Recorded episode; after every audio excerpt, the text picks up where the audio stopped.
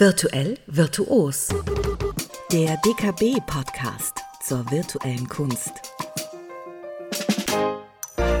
Die 90er Jahre, als wir noch keine Handys hatten. Und wenn man ins Internet wollte, Tina, weißt du noch, dann gab es diesen Sound. Mhm, kenne ich.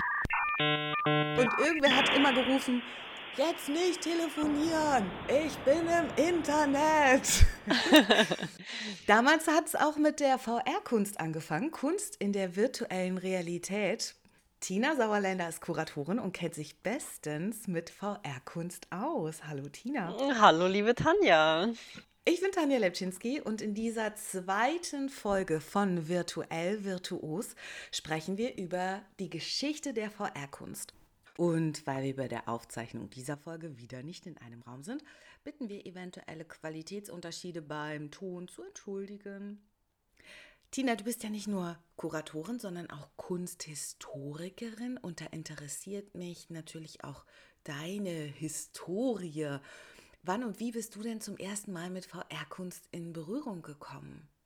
Ja, liebe Tanja, wenn du mich nach meiner Geschichte fragst, muss ich natürlich auch etwas weiter ausholen. Ich habe ja Kunstgeschichte studiert, wie du schon richtig gesagt hast, und das in München bei einer Riege von Professoren und Professorinnen, die sehr klassisch ausgerichtet waren. Also erst nach meiner Zeit gab es so einen Generationsumbruch dort an der Uni. Das heißt, nach dem Studium wollte ich eigentlich erstmal Kuratorin für Fotografie werden. Und eine Freundin von mir hat gleichen Zeit oder ein paar Jahre später eigentlich eine Plattform für zeitgenössische Kunst gegründet, Peer to Space. Und wir haben als Kuratorin und Kuratorin für die erste Folge ein Künstlerinnenkollektiv aus Wien eingeladen. Work heißen die. Und die haben die vier riesigen Fenster im Ausstellungsraum mit digitalen Animationen bespielt, also digitalen Moving Images von Internetkünstlerinnen und Künstlern. Und das war damals so eine prägende Erfahrung für mich. Eine, das war einfach eine ganz neue Ästhetik, die ich vorher noch nie gesehen hatte. Und ja, da war es dann um mich geschehen. Von dann bin ich von Fotografie auf digitale Kunst gewechselt und ja, dabei dann auch geblieben. Und als 2015, 16 dann die neue Generation von VR-Headsets rauskam, war natürlich VR dann der nächste logische Schritt, da ich mich ja eh schon mit digitaler Kunst beschäftigt hatte.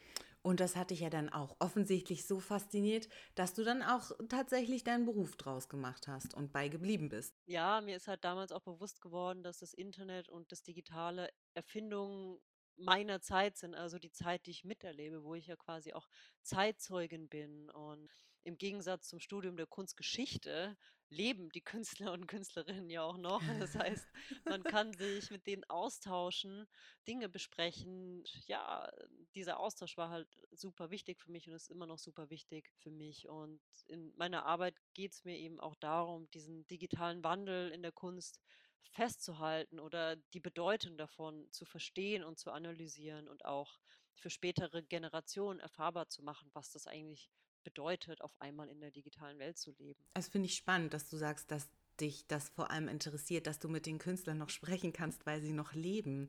Ich habe Germanistik studiert und dachte da gerade so an Gedichtanalysen von Goethe, was ich immer sehr spekulativ fand.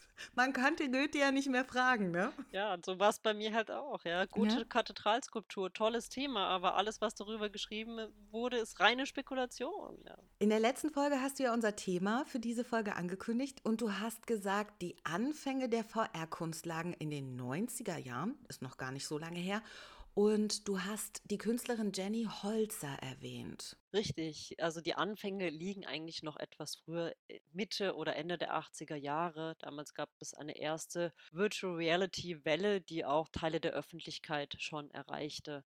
Also vorher war VR sowas, das wirklich nur in teuren Forschungslabors an Unis ausprobiert und eben daran geforscht wurde. Und in den 80ern und 90ern wurde es eben eine Reihe von Künstlerinnen und Künstlern möglich gemacht, wie eben auch Jenny Holzer, mit Virtual Reality zu experimentieren. Jenny Holzer stellte dann eben auch am New Yorker Guggenheim aus. Eine andere sehr aktive Künstlerin war Charlotte Davis in Kanada und auch hier in Deutschland gab es einige Künstlerinnen und Künstler, die mit VR gearbeitet haben. Also zum Beispiel Nicole Stenger oder Monika Fleischmann und Wolfgang Strauß. Und ja, es gibt wirklich viele spannende VR-Arbeiten aus der Zeit. Das Problem ist eben nur, dass man das nicht so einfach googeln kann, weil diese Arbeiten meist in Medienkunstbüchern aus der Zeit dokumentiert sind und darin eben auch sehr verstreut sind. Und wir haben ja auch aus diesem Grund, um VR-Kunst generell besser zugänglich zu machen, eine Plattform gegründet, Radiance VR, wo man VR-Kunst recherchieren kann. Und da haben wir auch eine eigene Sektion für die frühen VR-Kunstpioniere aus den 90ern geschaffen, um auch diese Geschichte aufzuarbeiten. Jetzt hast du mehrere Künstlerinnen und Künstler genannt. Können wir vielleicht noch mal über Jenny Holzer sprechen? Was genau hat sie damals ausgestellt? Im Guggenheim war es, ne? Ja, genau. Also Jenny Holzer hat damals an einer Gruppenausstellung im Guggenheim Museum teilgenommen. 1993 in New York war das. Und zwar war das die Ausstellung Virtual Reality an Emerging Medium. Und damals hat das Museum mit Intel zusammengearbeitet, also diesem Prozessorenhersteller, und einer Universität, der Carnegie, der Carnegie Mellon University. Und in der Ausstellung hat zum Beispiel auch der Musiker Thomas Dolby eine großartige virtuelle Version eines Streichquartetts von Mozart aufgenommen mit vier Violinenspielern in Virtual Reality, die dort musizieren. Ja, und Jenny Holzer, genau, hat eben zwei virtuelle Welten gezeigt und bei der einen schwebt man selbst in einem ja, so tunnelartigen Raum umher und dort begegnete man würfelförmigen Köpfen. Und die schwebten auch umher. Und äh, manche davon ließen sich fangen und redeten dann mit einem und manche sind immer so an einem vorbeigezogen. Ja, das ist gar nicht so leicht, das zu erklären, ne? Genau darum haben wir für euch einen Link in den Show Notes zu dieser Folge bereitgestellt. Der führt euch zu einem Video, in dem ihr die Installation von Jenny Holzer euch anschauen könnt. Und äh, Tina, wie hat die Kunstwelt eigentlich damals äh, darauf reagiert, auf diese neuartige Kunst von Jenny Holzer? Ja, also die Ausstellung damals im Guggenheim stieß wirklich auf ein sehr großes internationales Medienecho. Aber wie jetzt genau die Museumsbesucherinnen reagiert haben, das weiß ich auch nicht. Aber ich weiß natürlich, wie verhalten und ängstlich die Kunstwelt vor ein paar Jahren auf das neue Medium reagiert hat. Ja, damals trauten sich die Besucherinnen und Besucher nicht so richtig, so ein Headset einfach aufzusetzen. Oder auch Museen trauten sich nicht wegen der ja auch komplexen und unbekannten Technik nicht unbedingt VR im Museum auch zu installieren. Und ja, und wenn ich das jetzt mit den 90ern vergleiche, wo die Technik ja natürlich viel teurer war oder viel schwerer auch zu installieren war und auf riesigen Computern lief, da war so eine Ausstellung wie die im Guggenheim natürlich wirklich was Besonderes in der Zeit. Wenn du jetzt die VR-Kunst von damals vergleichst mit heute, wie groß sind da die Unterschiede oder gibt es vielleicht auch gar keine Unterschiede? Ja, doch, eigentlich schon. Also die einzige Gemeinsamkeit war wirklich, dass man eine VR-Brille auf hatte. Alles andere war sehr unterschiedlich. Also statt Controller hatte man sogenannte Datenhandschuhe. Dann Hm. waren die Headsets viel schwerer, die Auflösung war nicht so gut, das Sichtfeld war viel kleiner und ja, so ein iPhone, so hieß es, eines der ersten Headsets, iPhone. Ah, Das, also mhm. Augentelefon So, sozusagen. genau. Hm. Und ja, das kostete so 10.000 Dollar. Ne? Uh. Dazu brauchte man natürlich auch noch einen Computer. Also, ne, VR war nichts für den Massenmarkt damals. Und ja, heute kostet so ein neues Headset wie die Oculus Quest 450 Euro. Es ist super leicht zu bedienen und äh, man muss es echt nur anschalten, um in der virtuellen Welt zu sein. Okay, also die Technik von damals war eine Herausforderung. Klingt auf jeden Fall so. Auf jeden Fall eine sehr große Herausforderung. Was wir noch in unserer ersten Folge angekündigt haben, war ein Gast. Und du hast ein bisschen ein Geheimnis draus gemacht, Tina. Wer ist denn unser Gast in dieser Folge? Bitte verrate es uns. Ja, na klar, liebe Tanja. Also heute ist bei uns Livia Nolasco-Rojas zu Gast. Sie ist wissenschaftliche Mitarbeiterin am Herzlabor am ZKM, also am Zentrum für Kunst und Medien in Karlsruhe und kennt sich natürlich bestens mit VR-Kunst in den frühen 90ern aus. Hallo Livia. Hallo Tanja, hallo Tina, vielen Dank für die Einladung. Schön, dass du gekommen bist. Yes, wir freuen uns sehr, dass du da bist, liebe Livia. Ganz kurz zur Einordnung. Das ZKM ist ein Museum, aber eigentlich ist es noch mehr als ein Museum. Es ist eher so eine Kulturinstitution, kann man sagen.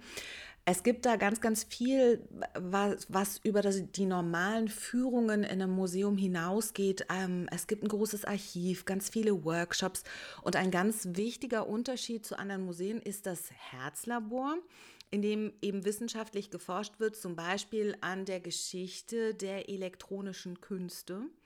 Und schon 1989, also noch in den 80er Jahren, wurde es mit dem Ziel gegründet, die klassischen Künste mit dem digitalen Zeitalter zu verbinden. Das habe ich jetzt abgelesen. Bevor wir über die tollen Arbeiten sprechen, die du uns mitgebracht hast, Livia, würde ich dich gern erstmal fragen, wie man Virtual Reality in den 90ern denn verstanden hat. Gab es denn eigentlich nur die VR-Brille? Also eigentlich nicht. Äh, Virtual Reality war schon in den 90er technologisch sehr vielfältig. Äh, Interaktivität und auch Immersion waren wichtige Merkmale der Medienkunstwerke, äh, die in dieser Zeit produziert wurden. Ein Head-Mounted Display oder eine VR-Brille waren für das Betreten virtueller Welten keine Grundvoraussetzung.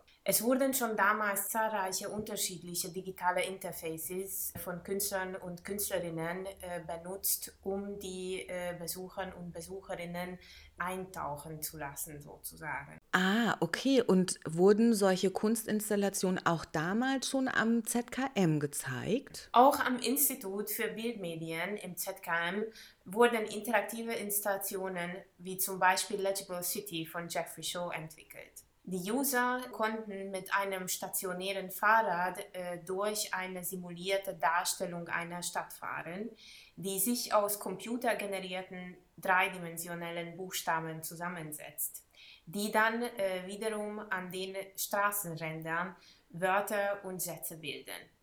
Und Livia, wie muss ich mir das jetzt genau vorstellen? Also sitze ich quasi auf einem Fahrrad im Ausstellungsraum vor einer großen Leinwand und kann dann so durch die digitale Welt fahren? Ja, genau. So sieht es im Ausstellungsraum aus. Äh, auch im ZKM wird es so ausgestellt gerade. Ach, sehr cool. Gab es denn außer dieser Art von Installation noch andere Möglichkeiten, die virtuelle Welt zu betreten? Klar, es gab äh, unterschiedliche Möglichkeiten. Zum Beispiel an der University of Illinois in den USA wurde ebenfalls in dieser Zeit äh, ein technisches Framework namens CAVE entwickelt, um äh, virtuelle Environments äh, automatisiert erstellen zu können. Im Gegensatz zu Head-Mounted Displays äh, bietet eine CAVE äh, mehreren Nutzern gleichzeitig die Möglichkeit, eine virtuelle Welt zu erleben. Da geht mein Gehirn gleich wieder auf Hochtouren, weil ich versuche mir das vorzustellen. Cave, Höhle übersetzt. Wie stelle ich mir das vor? Da gehen jetzt verschiedene Menschen in eine Höhle und dann sehen sie was? Genau, das ist, äh, das ist eine ganz richtige Vorstellung. So, ähm, in äh, diesem Konfiguration können mehrere Besucherinnen gleichzeitig in einem virtuellen Welt sich eintauchen. Äh, sorry, aber an dieser Stelle würde ich doch gern kurz unterbrechen, äh, um die Cave noch mal ein bisschen genauer zu erklären. Also Cave, das heißt eigentlich Computer Assisted Virtual Environment und ist ein eigenständiger würfelförmiger, da haben wir wieder den Würfel, würfelförmiger Raum, der drei mal drei Meter groß ist. Und auf allen Wänden sieht man eben Projektion, also links, rechts, vorne, oben, unten, je nachdem. Und im Raum äh, gibt es auch einen Joystick oder man hält so einen Controller in der Hand und bewegt sich dann durch die digitale Welt damit, die eben um einen herum projiziert ist. Also so ein bisschen so wie diese Videoprojektionsräume, die man heute im Museum sieht, nur mit viel mehr Projektionsflächen. Mhm. Und ja, die Cave gibt es eben seit 1992 und ist aber auch noch heute im Einsatz und es gibt auch verschiedene, verschiedenste Versionen von der Cave. Und das ist eigentlich eine Anwendung, die gar nicht für die Kunst gedacht war, sondern für die Industrie. Ach, Zum Beispiel, mhm, zum Beispiel MAN in München, die Firma äh, entwirft mhm. Äh, mit dieser Cave, bevor sie den ersten Prototyp überhaupt bauen. Und das rentiert sich für die, auch wenn so eine Cave oder deren Cave 500.000 Euro gekostet hat. Also es ist schon eine teure Anschaffung, aber lohnt sich eben für die Industrie auch heute noch. Und da die halt so teuer ist, gab es nur wenige davon in Kunstcentern. Und in Europa gab es eigentlich nur zwei, soweit ich weiß, und zwar am Ars Electronica Center in Linz und eben die äh, am ZKM in Karlsruhe. Und darüber wird Livia jetzt natürlich mehr erzählen. Liebe Livia, welche Cave-Installation gab es denn zum Beispiel am ZKM? Im ZKM zum Beispiel äh, haben die Künstler äh, Agnes Hegedus, Jeffrey Shaw, Ben Lintemann und Leslie Stuck die Installation Configuring the Cave äh, entwickelt. Die User betritt den virtuellen Realitätsraum mit einer 3D-Brille, wo sie mit einem fest lebensgroßen hölzernen Künstlerpuppen-Interface konfrontiert wird. Wenn man die Puppe spielt bzw. in ihre Rolle schlüpft, wird man nacheinander von sieben verschiedenen Welten umgeben. Das heißt, ich muss da jetzt auch noch mal nachfragen, um mir das vorstellen zu können. Ich erlebe diese Welt wie die Puppe. Verstehe ich das richtig? Man erlebt sieben unterschiedliche Welten wie die Puppe. Mhm. Soweit ich weiß. So, ich habe auch nur Beschreibungen gelesen, weil ich äh, die Arbeit nie persönlich erlebt habe. So, es wurde in den 90er aufgebaut, eventuell nochmal, aber jetzt äh, ist die Arbeit in diesem Form äh, nicht zu sehen. So, es ist sehr kompliziert und eine komplexe Aufgabe, so ein Cave äh, aufzubauen. Ah, okay, ja, das ist spannend. Also, das heißt, beide Möglichkeiten wir haben die Cave als eine Möglichkeit und ein Headset und beides war damals gar nicht so einfach in der Ausstellung zu zeigen und es ist auch gar nicht so einfach, das heute noch mal aufzubauen, oder? Ja, das ist richtig. Also eine Cave war eben ein eigener hochtechnischer physischer Raum mit mehreren Projektionsflächen, die aufeinander abgestimmt werden mussten und deswegen sehr komplex und sehr teuer aufzubauen. Also genau wie eben auch die VR-Headsets damals, die man an riesige Computer anschließen musste und deren Rechnerleistung benötigte, damit man äh, was auf der Brille überhaupt sehen konnte. Ja, also das waren Rechner, die waren, ja, die füllten zum Teil ganze Räume. Und das heißt, auch damals war es ja so, dass man digitale Dateien nicht einfach so übers Internet versenden konnte. Du erinnerst dich ja vielleicht an diese Disketten, liebe Tanja. Ja. Da konnte man so 1,44 Megabyte drauf speichern, also ein Bild, ja. Mhm. Und äh, so eine komplexe Video-VR-Arbeit, das die besteht ja aus Tausenden von Bildern. Das heißt, wenn eigentlich Tausende von Disketten zum Speichern auch notwendig gewesen. Äh, ja, und das heißt, dass so eine Arbeit natürlich nur auf einem Computer überhaupt zur Verfügung stand. Und ja, so ein Computer von Ort zu Ort zu bewegen, war natürlich nicht so einfach. Und das ist natürlich auch der Grund, warum die Arbeiten von damals nur schwer wieder aufzubauen sind oder auch die oder sie es auch gar nicht mehr gibt. Wahnsinn. Ja, das muss man sich mal so vorstellen, ne? Tausend Disketten für mehrere Bilder, das hat damals natürlich nicht funktioniert. Und heute, heute macht man es alles auf einen Stick wahrscheinlich, oder? Ja, genau. Oder schickt es gleich über wie Transfer. wie praktisch. ja. Livia, sag mal, gab es noch andere Möglichkeiten, damals VR-Kunst darzustellen, jetzt abgesehen von der Cave und vom Headset?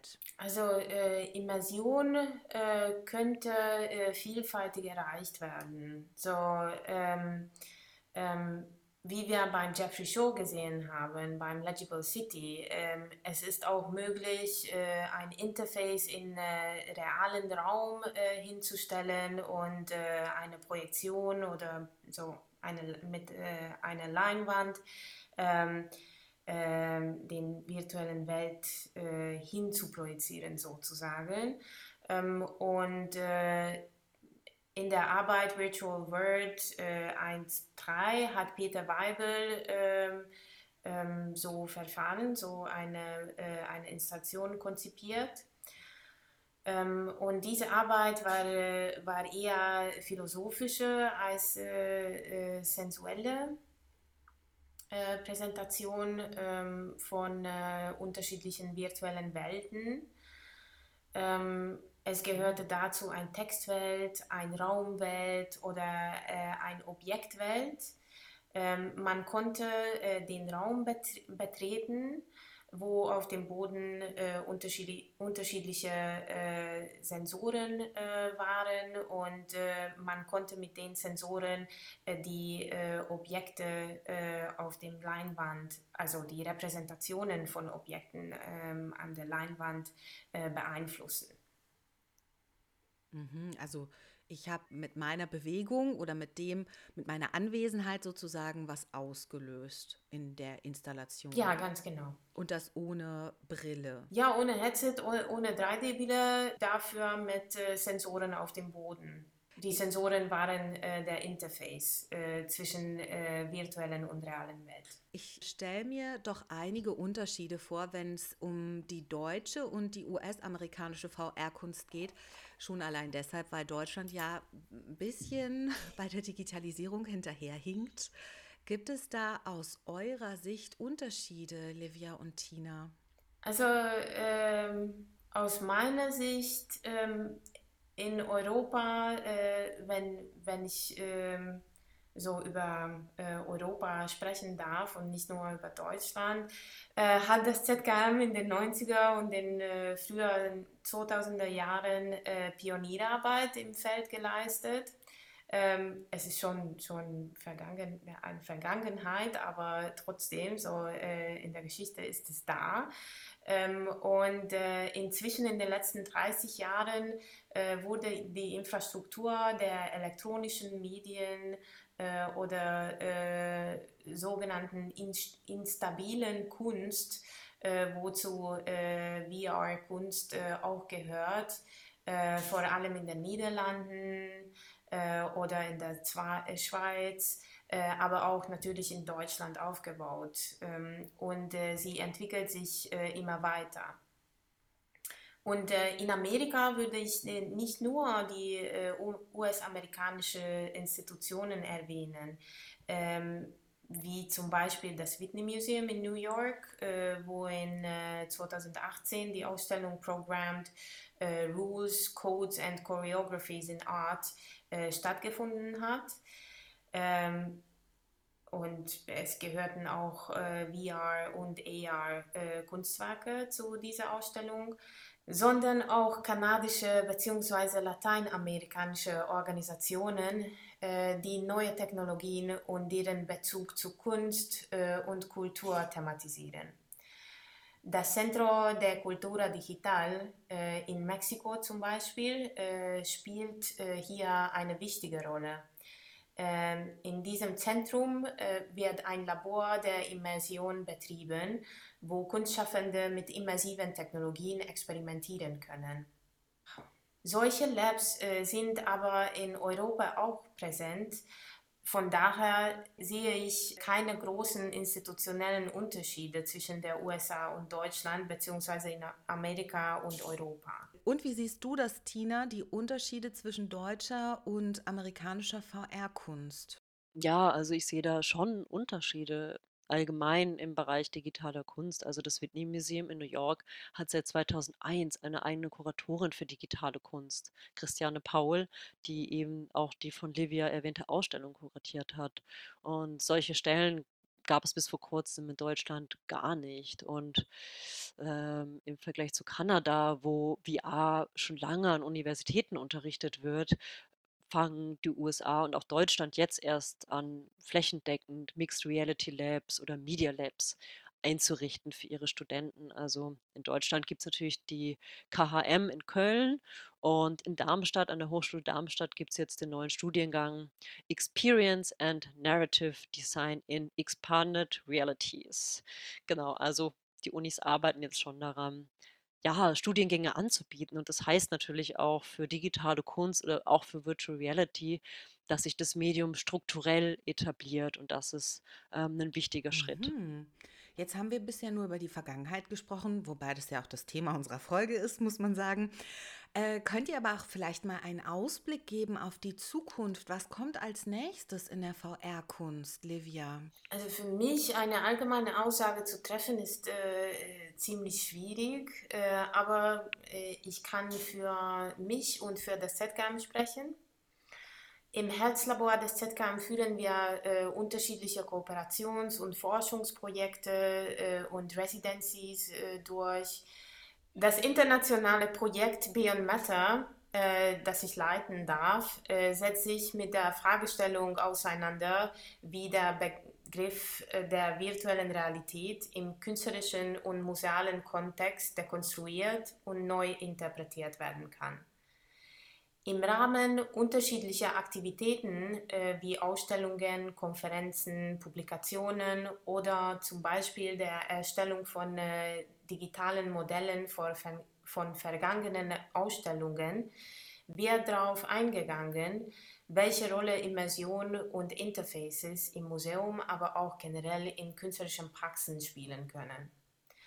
Gemeinsam mit anderen europäischen Museen und Universitäten, unter anderem mit dem Centre Pompidou in Paris oder der Aalto-Universität in Helsinki, haben wir kooperative Forschungsarbeit und äh, Produktion geplant und werden in den nächsten drei Jahren zusammenarbeiten. Sehr schönes Projekt, Livia. Oh, danke. Ich würde eigentlich jetzt gerne noch mal so ein Fazit ziehen zwischen VR-Kunst in den 90ern und VR-Kunst heute.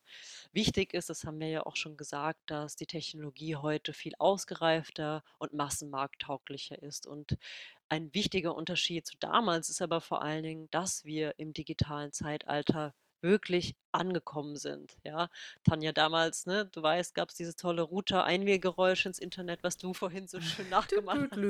jetzt sind wir automatisch im Internet, ja. Das merkt man jetzt gar nicht mehr, dass man im Internet ist. Und ja, damals war ein Computer zu Hause was Neues, das Internet war was Neues, Handys gab es damals eigentlich noch gar nicht so richtig. Und ja, heute ist das alles fester Bestandteil unseres täglichen Lebens, ja. Und das heißt auch, die Möglichkeit, sich die digitale Welt nicht nur über den Computerbildschirm zu erschließen, sondern einfach mal die Brille aufzuziehen und dann viel direkter darein, darin einzutauchen, ist natürlich heute nicht mehr so befremdlich wie damals in den 90ern. Und von daher arbeiten natürlich auch viel, viel mehr Künstlerinnen heute mit dem Medium. Ah, das war ein schöner Ausflug in die Geschichte der VR-Kunst. Ich danke euch dafür, Tina und Livia. Vielen Dank, liebe Tanja und vielen Dank, liebe Livia, dass du zu Gast bei uns warst heute. Vielen Dank für eure Einladung. Tanja, und was mich interessieren würde, ist natürlich, was dein Highlight in dieser Folge war. Das war eigentlich eine Reise in die Steinzeit, in die digitale Steinzeit, dass du mich wieder an die Disketten erinnert hast. Ich glaube, ich werde mich da jetzt immer dran erinnern, wenn ich mal wieder fluchend vom PC sitze oder wenn ich mein Smartphone beschimpfe, weil das mir alles viel zu langsam geht, ja, im Vergleich zu den 90ern. Quasi ist das heute in Lichtgeschwindigkeit, wie du ja auch gerade gesagt hast. Das war eine schöne Erinnerung für mich, ja. das freut mich sehr schön. Und was machen wir denn in der nächsten Folge? Da wir heute so schön über VR-Kunst ausstellen in den 90ern gesprochen haben, sprechen wir in unserer nächsten Folge über VR-Kunst ausstellen heute. Und dazu haben wir einen tollen Gast eingeladen, und zwar die Eva Marina Freuzheim. Die, sie ist Kuratorin am Kunstmuseum in Stuttgart und hat dort die Ausstellung Mixed Realities kuratiert. Und mit ihr sprechen wir eben darüber, wie installiert man VR eigentlich im Museum und was werden die Besucherinnen erleben. Auf jeden Fall weiß ich jetzt schon, man braucht nicht mehr so große Computer. Das ist korrekt. Ja, ich freue mich auf die nächste Folge. Ich freue mich auch schon, liebe Tanja. Und sag mal, könntest du zum Schluss vielleicht doch noch ein einziges Mal dieses Routergeräusch abspielen? Na klar.